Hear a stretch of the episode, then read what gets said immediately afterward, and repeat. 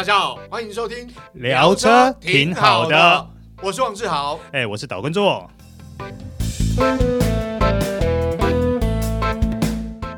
Hello，各位听众朋友，大家好，欢迎收听这一集聊车挺好的，我是岛叔岛根座。今天呢、啊，我们来聊一台福特最近主打，目前全球只有欧洲跟台湾这两个市场有在贩售的车款，那就是 Kuga Vagnale。这个名字不是很好念哦，因为它本身就是意大利文。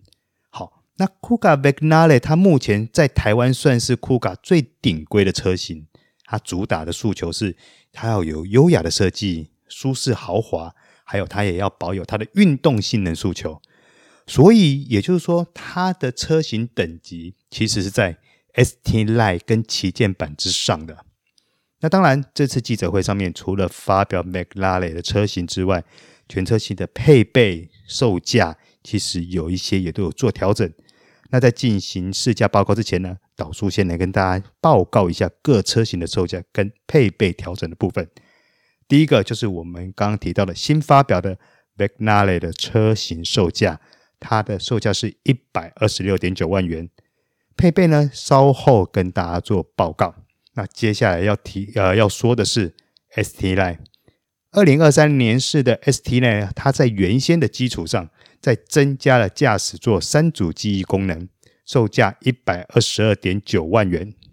简单说就是加配备不加价的措施。接下来要提到的就是配备一点五升涡轮增压动力的旗舰版跟旗舰 X 版。那其中配备较丰富的旗舰 X 版，它增加了驾驶座十项电动调整座椅。AHB 自动远光灯加配备不加价，一百零九点九万元。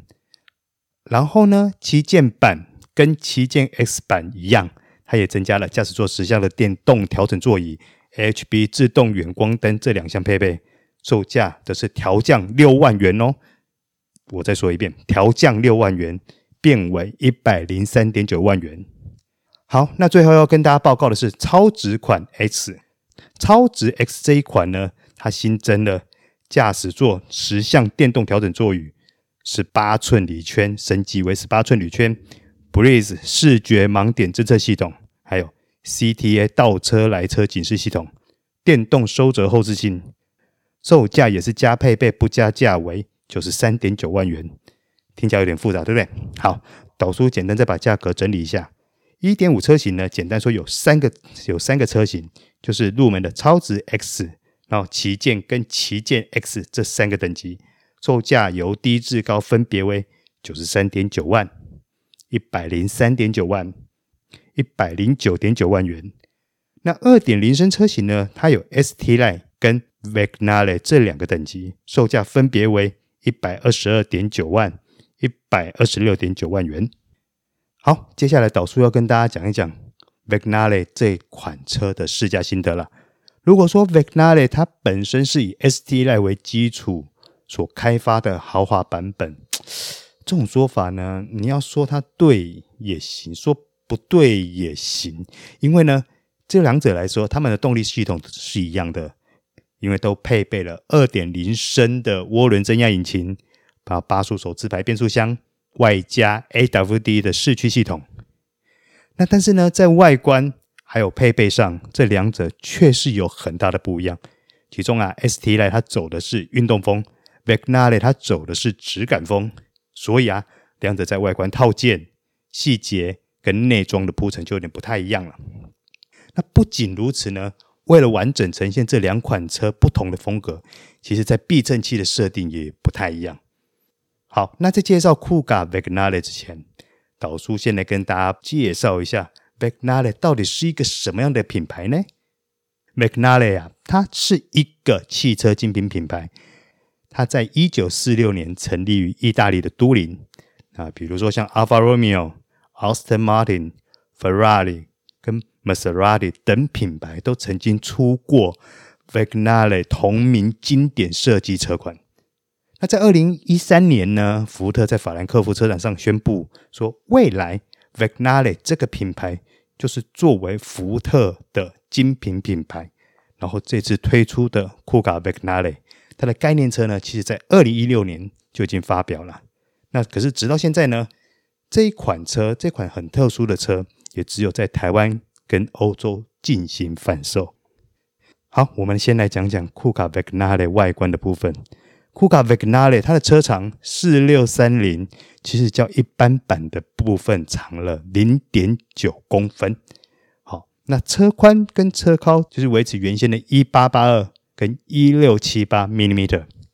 为了呈现尊荣的感受啊，它全车在车侧、车尾都贴上 Vagnale 的名牌。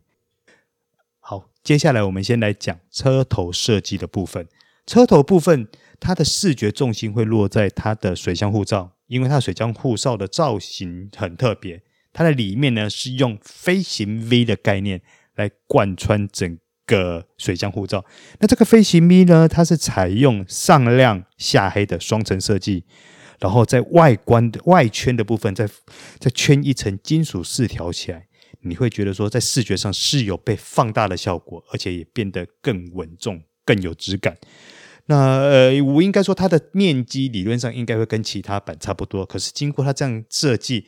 你会很直觉觉得说它水箱护罩感觉变大好多哦。好，那除了这个部分以外，在水箱护罩下方的左右两侧的雾灯的部分，它还是采用了一个 L 型的金属饰条，和我们刚刚所讲的水箱护罩，其实在造型上是有做一个相呼应的，所以你会觉得它的车头视觉焦点就会落在呃水箱护罩还有呃前气坝的部分。好，和车头有异曲同工之妙。呃，Vignale 车侧呢，它也是采用。金属饰条来去强化它的视觉感受，例如说在车侧的下方，还有车窗框，它是采用金属边框，然后车顶的部分，它是采用金属车顶架的设计。这些金属饰条的质感还不错，也让整个车侧看起来更有质感。好，那除了这个部分以外，这次呢，Vagnale 的轮胎升级为二十寸，然后采用的轮胎是用。马牌 PC 六轮胎，那这组轮胎它本身比较强调行路质感，还有舒适性。好，当然也为了要去呼应它这台车所要呈现的行路调性嘛。在车尾的部分呢 Vignale 和一般版最大的差别在于厚薄感，它采用了一种多层次亮银烤漆的设计。那简单说呢，就是在呃，倒车雷达那个部分呢，它是采用亮银烤漆的部分来做处理，然后让整个呃厚薄感看起来更有层次感。除了这个部分以外呢，它在排气尾管呢采用双边单出的方形式样，就是方形的，然后两边都各为单出，呃，让车尾看起来又多了一份运动感。好，打开车门呢，我们第一个看到的就是 Vagnale 的。门槛那种浮雕型的门槛，看起来质感还不错啦，也可以感受到说福特要去营造这一款车的一个用心。好，那我们进入车舱了以后，虽然它的中控台造型跟其他我们所看到的一般版相同，但是你透过重新的铺陈跟设计，所呈现出来的视觉效果，的确让人耳目一新。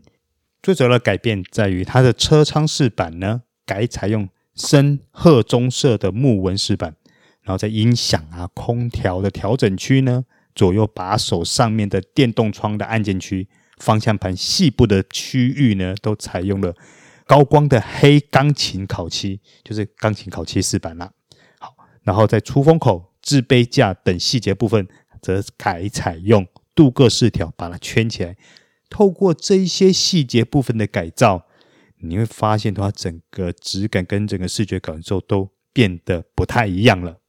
那除了这个些部分以外呢，呃，它的前后座改采用跟 Jaguar Land Rover 相同品牌的温莎透气真皮皮椅，这可以说是国产车的第一招啊。